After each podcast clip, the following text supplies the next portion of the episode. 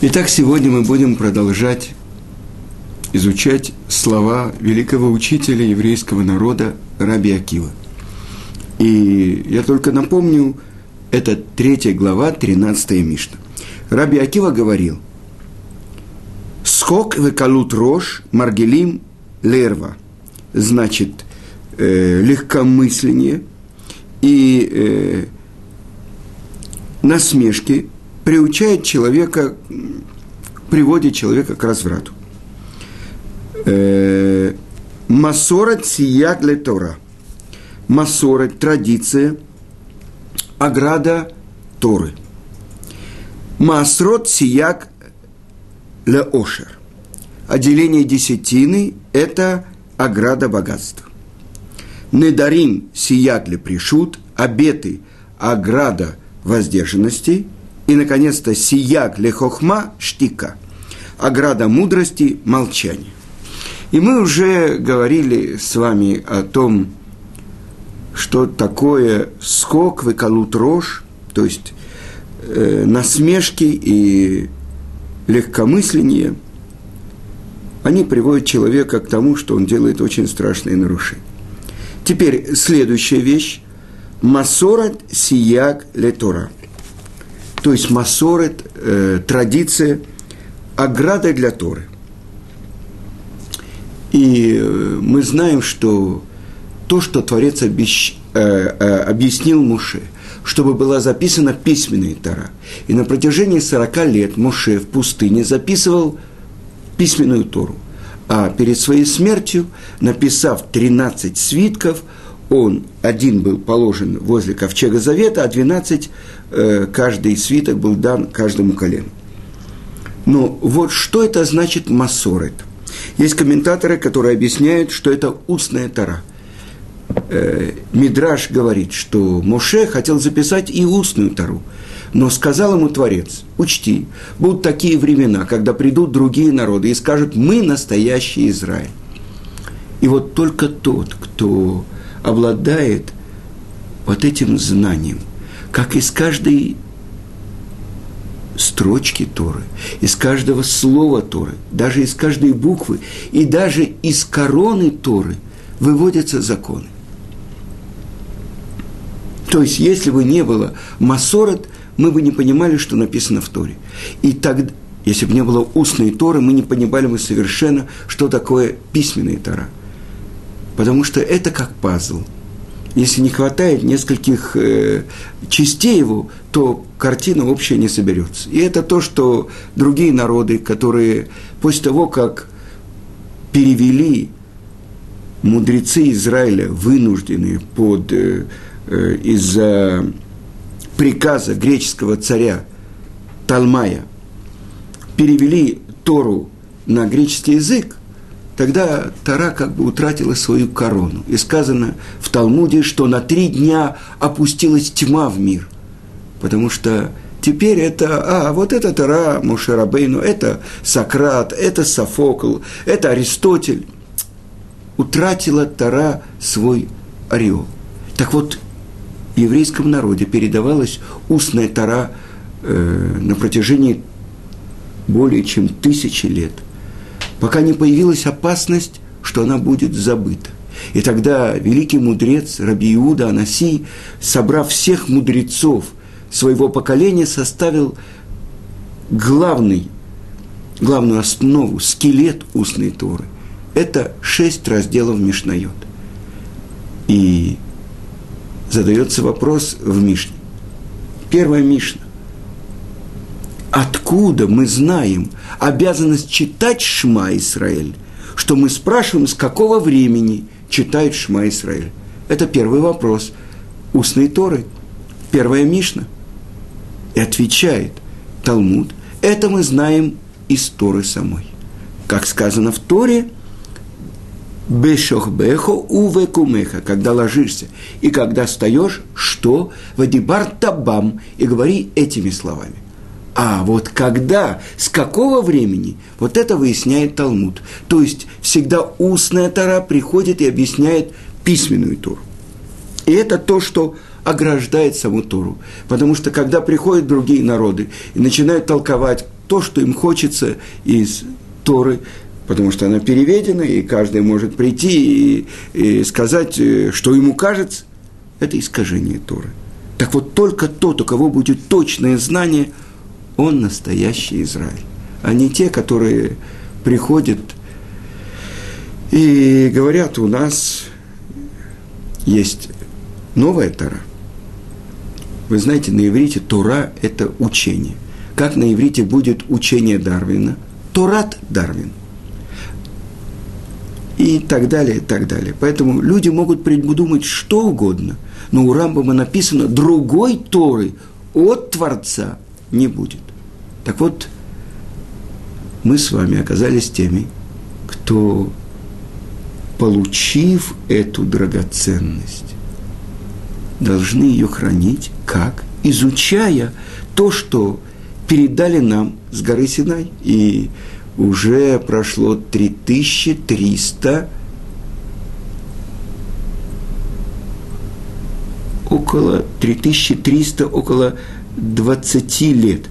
5770, 2448. 48, значит, 2, 2, 22. Значит, 3322 года в этом году будет, как мы получили Тору.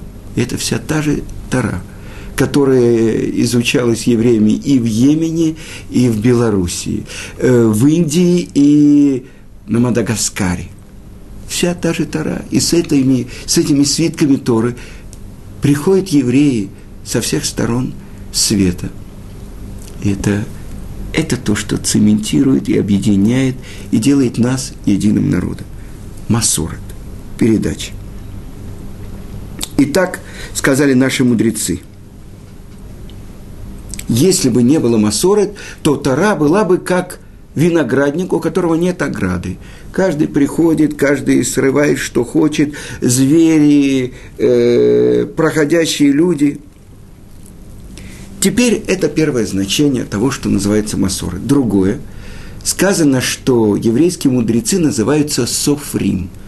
Э, Лиспор – это подсчитать. Софрим – это те, кто подсчитали все буквы в Торе. Но вы знаете, есть масоры, что какие-то слова в Торе пишутся не так, как они читаются. Есть слова, которые читаются Например, написано в Торе «наар», а мы читаем «наара». Написано «подросток», а мы читаем «девушка-подросток». Или пять раз в Торе написано «Яков» с Юдом, а пять раз без Юда. И это традиция. Известно, что самаритяне исправили всю Тору, пригласили корректора и исправили там, добавили там, где не хватало, отменили там, где есть лишняя буква, а не читается – и когда уже в наше время ученые, э, среди них ученик Равицка Казильбера, профессор Илья Урипс, начали исследовать Тору с помощью компьютера. И открыли удивительные вещи в Торе. Цфунот, коды в Торе. Но когда этими же кодами проверяли исправленную Тору, то на, там ничего не открылось. Так вы понимаете, это то, что Творец передал нам, это то, что сохраняет Тору, то есть знания, которые мы получили, когда подсчитаны все буквы, полное и неполное написание, и без этого это была бы совсем другая Тора. И я знаю то, что рассказывала мне дочка Равицка Казильбера, Рабанит Хава Куперман, что он давал им задание дочкам прочитать, например, в первой главе Берешит, сколько есть букв Бет или сколько есть букв Алиф. Тот, кто знает по буквам Тору, это то, что написано в Талмуде Софрим. Они знали смысл, почему есть полное написание, неполное. Есть буквы, которые написаны большие, а есть буквы, которые специально написаны маленькими. Есть буква одна, Вав, Шалом, там, где говорится о Пинхасе, в которой есть пресекновение. То есть, как будто э, Вав, а посередине пропуск, белое место. И если бы мы изменили традицию, э, то в этом было бы нарушение, может быть, даже лишился святости такой свиток. Это то, что мы называем масорот. Теперь следующая вещь. Что это такое? Как можно понять? Десятина – ограда для богатства. То есть человек отдает э, на благотворительность, сдаку и так далее, и это ограда его богатства. На самом деле, э, если бы мы подошли к любому человеку на улице, ты получаешь столько-то денег, э, такая твоя зарплата. Если ты будешь отдавать часть денег, так тебе же будет меньше, твоя зарплата будет меньше. Как же написано так, что если ты отделяешь десятину, этим ты себя обогащаешь. Ну, может, в будущем мире? Нет. Это то, что написано в Талмуде, в трактате Танит. Теасер, отделяй десятину, чтобы ты ташер, то есть, чтобы ты стал богат. А написано еще, и это учит Агаон э, э, из Вильна, асер таасер – написано так в Торе. Отделяй, отдели десятину, десятину. Отсюда учит Гаон, что отделение десятины – это не 10%, а 20%. И мы уже говорили, что я недавно был в Москве на встрече с одним человеком, и приехал туда раввин, очень, э, руководитель очень важного колеля э, в Иерусалиме – колель, в котором учатся главы Ишив и главы колелей. Во второй половине дня они учат Таарот. Это те законы, которые связаны с особенной святостью еврейского народа, когда есть храм, когда есть законы чистоты и нечистоты. И это очень трудная учеба, потому что нету Талмуда на эти Мишнайот, есть только Ришоним – которые объясняют это, но это нужно очень углубляться, чтобы правильно понять. И учат это только те еврейские мудрецы, которые уже постигли другие очень глубокие основы Торы. Так вот, э, этот Рав сказал, что для поддержки Торы человек имеет право отделять больше, чем даже 20%, даже чем 50%. И он привел пример одного американского э, еврея, который отдает 90% от своего заработка. И спросил человек, а разве имеет право человек такое делать, отдавать? И объяснил ему тогда Рав, что если это не влияет на благосостояние его дома, если хватает пропитания его дому, то именно на поддержку Торы – он имеет право это делать. Ну, это особенная заслуга у тех, которые заслуживают так вести себя своим заработком. И это то, что сказано. Охрана богатства, отделение десятины. Ведь на самом деле сказано так. Творец говорит, «Лия кесов и мне серебро и мне золото». Это мое. А как же мы видим, богатые люди получают, так много зарабатывают, вдруг э, за последние 20 лет э, человек, э, который был, ну, таксистом или работал продавцом в магазине, вдруг он стал миллионером. Как же это так? Для чего Творец ему это дает? Для того, чтобы он правильно с этим себя вел. Если он использует все это богатство только для того, чтобы вознестись над другими, то это испытание, которого он не выдержал. А если человек использует это богатство для того, чтобы благодаря ему помогать бедным из народа Израиля, поддерживать изучение Тору, так он становится компаньоном Творца. И эта заслуга может быть, величайшая заслуга. Потому что сказано во время, в нашем периоде, в котором мы живем, перед приходом Машеха, сказано, что когда ангел-защитник Исава напал на Якова, и когда он увидел, что не может он его победить, он повредил его жилу на, бе, на бедре, гиданаше, э, бедренную жилу. И тогда э, объясняют наши мудрецы, это он повредил тех, что помогают и поддерживают изучающих Тору. Так вы понимаете, какое испытание? Если в то время, когда другие э, как бы отказываются от поддержки Торы, кто-то берет на себя это бремя и подставляет, становится компаньоном, это то, что этот Рав говорил. В то время, когда другие э, как бы отодвигают свои руки от этого, тот, кто поднимает это, это же самый выгодный бизнес – когда человек поддерживает Тору, это ведь все то, что учит, благодаря его поддержке люди учат Тору, у него есть в этом огромная часть. Но, несомненно, это то, что я видел, как один Рав написал одному такому человеку, который поддерживает очень серьезно Тору, что самое важное – это, конечно, благотворительность, для тех, кто учит Тору. Но для Творца также дорого его собственное время, которое он отдает изучению Торы. Поэтому один человек скажет, ну я даю столько-то денег на то, чтобы э, учили Тору. А он сам. Поэтому это очень важная вещь, и для человека самого установить особенное время для изучения Торы.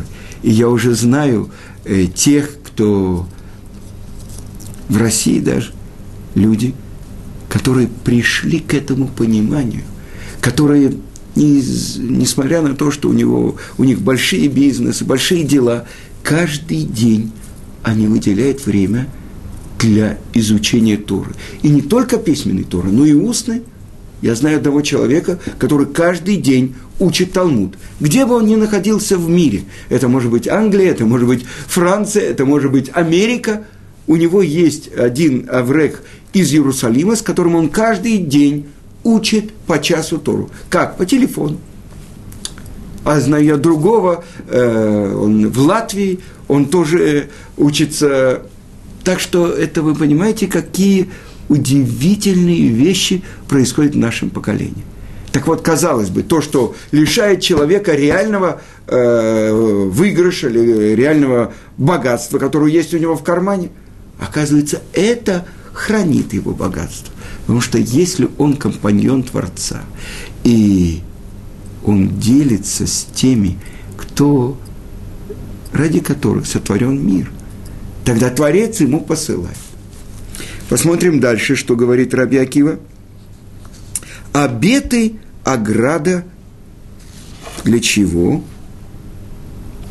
Чтобы человека отдалить от нарушения. Так что значит? Это хорошо брать обед, человек может взять на себя обед. А если он не сможет его исполнить? Вы понимаете, какая ответственность? И поэтому это то, что написано в Талмуде, что Раби Ишмаэль первосвященник, он увидел молодого человека, который пришел с юга, и спросил, почему ты хочешь взять на себя обед, э, назирут, то есть это обычно на 30 дней, назир, он берет на себя обед э, не стричь волос и не есть ничего того, что выходит из виноградной лозы, даже семечко от винограда он не может есть, тем более пить вино.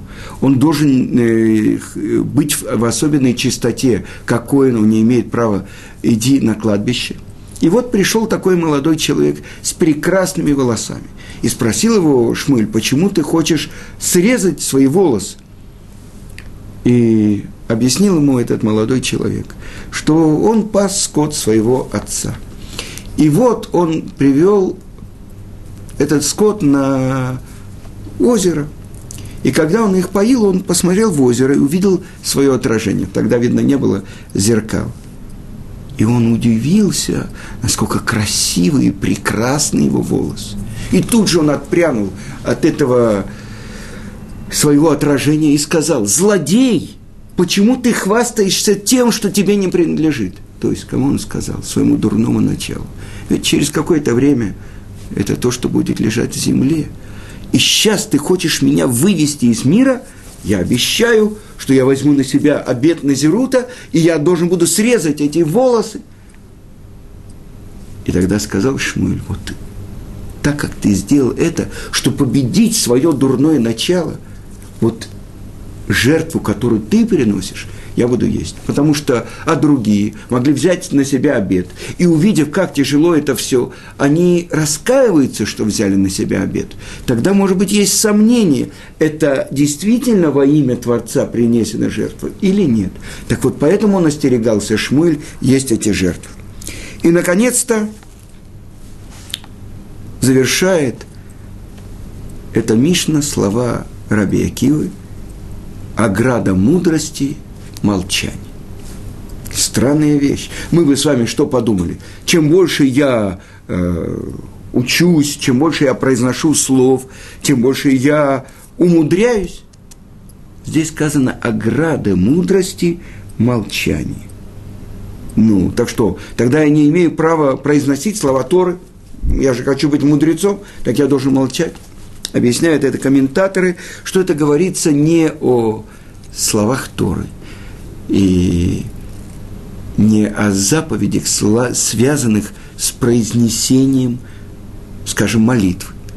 Я буду ограду делать, я Шма Исраиль прочитаю только одну строчку, а все отрывки не буду читать. Ну что, ограда, так ограда, я буду мудрым. Но так говорит э, э, мудрейший человек, царь Шломо, в Мишлях, притчах царя Соломона. Он говорит, что даже глупец, который молчит, его могут, можно посчит, могут посчитать мудрецом. А тем более, из этого мы делаем вывод, мудрец. Так о каких же разговорах идет речь? Идет разговор только о необязательных разговорах между людьми. Это нужно ограничить, насколько можно.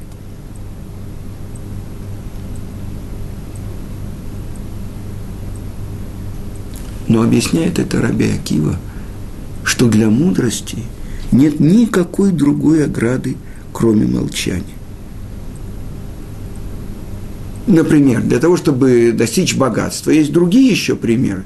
Кроме отделения десятины, надо, я не знаю, э, прикладывать силы, усилия, э, искать э, те вещи, которые еще люди, э, скажем, то, что посоветовал э, Андриану своему племяннику Ункилусу.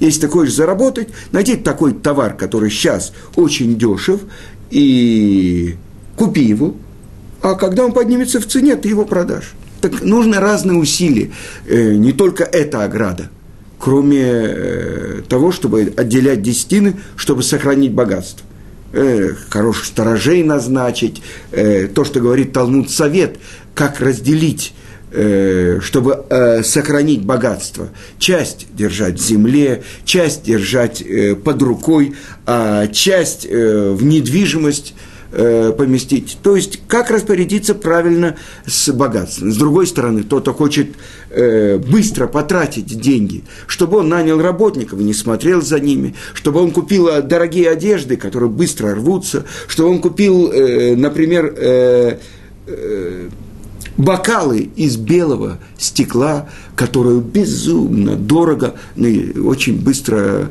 э, разбивается.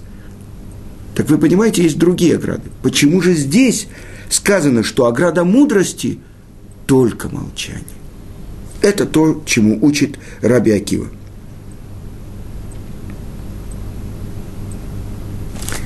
Итак, мы прошли Мишну, то, что учит Раби Акива. Но я хочу задать вам вопрос. Как определяется, как мы могли бы э, определить что такое человек? Ну, вы сказали, двуногое животное, да, обладающее э, способностью к мысли. Но не так говорят наши мудрецы. Они говорят, посмотрим, как Творец сотворил человека.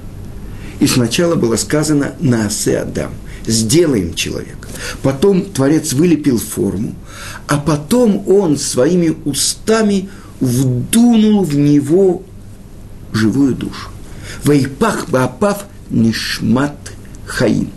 Переводит это Ункилус на арамейский язык.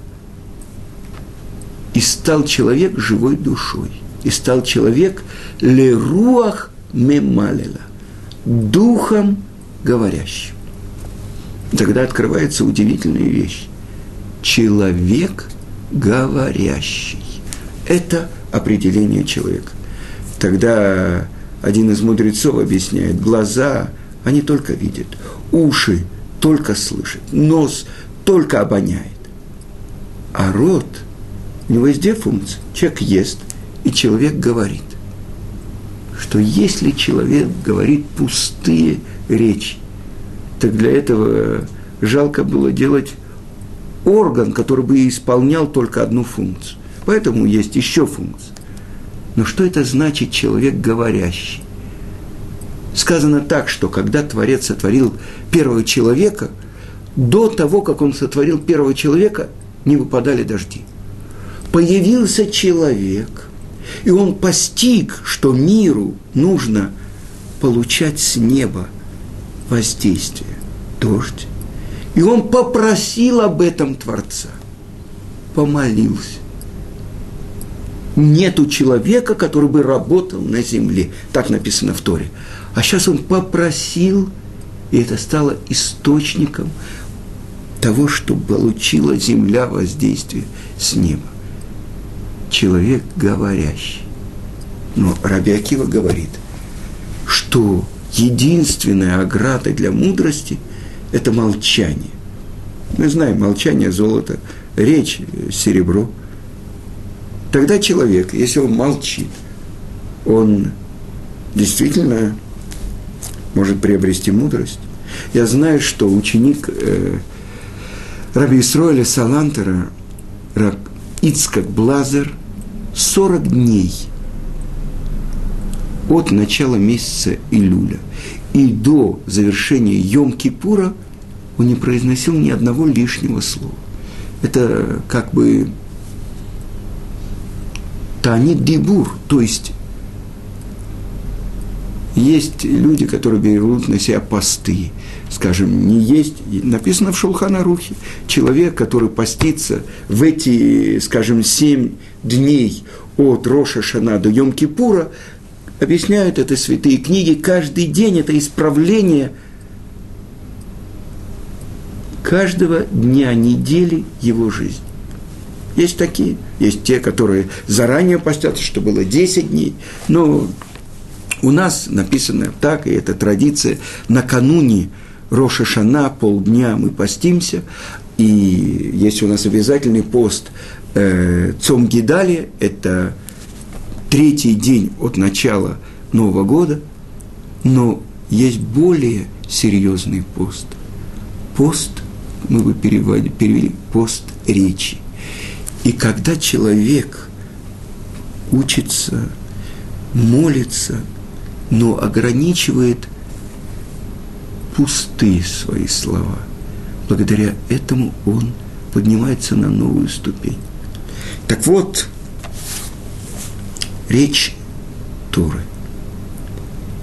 Человек, он проявляется в мире через мысли, через речь слова и через действие.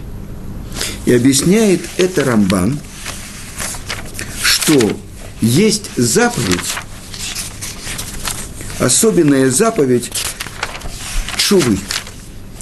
И э, говорит он так, что эта заповедь недалека от тебя. Бепиха убелевавеха ласота твоих устах и в твоем сердце, чтобы ее делать. Так в твоих устах это что? Это то, что человек говорит. В твоем сердце это то, о чем он думает. Чтобы делать это действие. Вот так проявляется человек в мире. Но где главные точка того, что определяется человек. Может быть, это в мыслях, но сказали наши мудрецы, что мозг – это как бы место присутствия его божественной души. Э, тело, э, печень, там, где перерабатывается кровь, это самый низший уровень его животной души. А где же сам человек, где его испытание? Это сердце, это речь человека. Руах мы малиля. Чему устремляется человек? Он хочет соединиться своей высшей душой, нишама, про которую сказано, что она чиста, она над выбором человека. Низшая душа, которая оживляет его тело, компаньон тела его, э, она тоже вне его выбора. Где же выбор человека? Вот это устремление его сердца, это его речь. Она соединяется с высшим источником или с низшим. Это точка выбора человека. И в этом весь человек. Но на этом мы завершаем. И, может быть, продолжим эту тему на следующем уроке.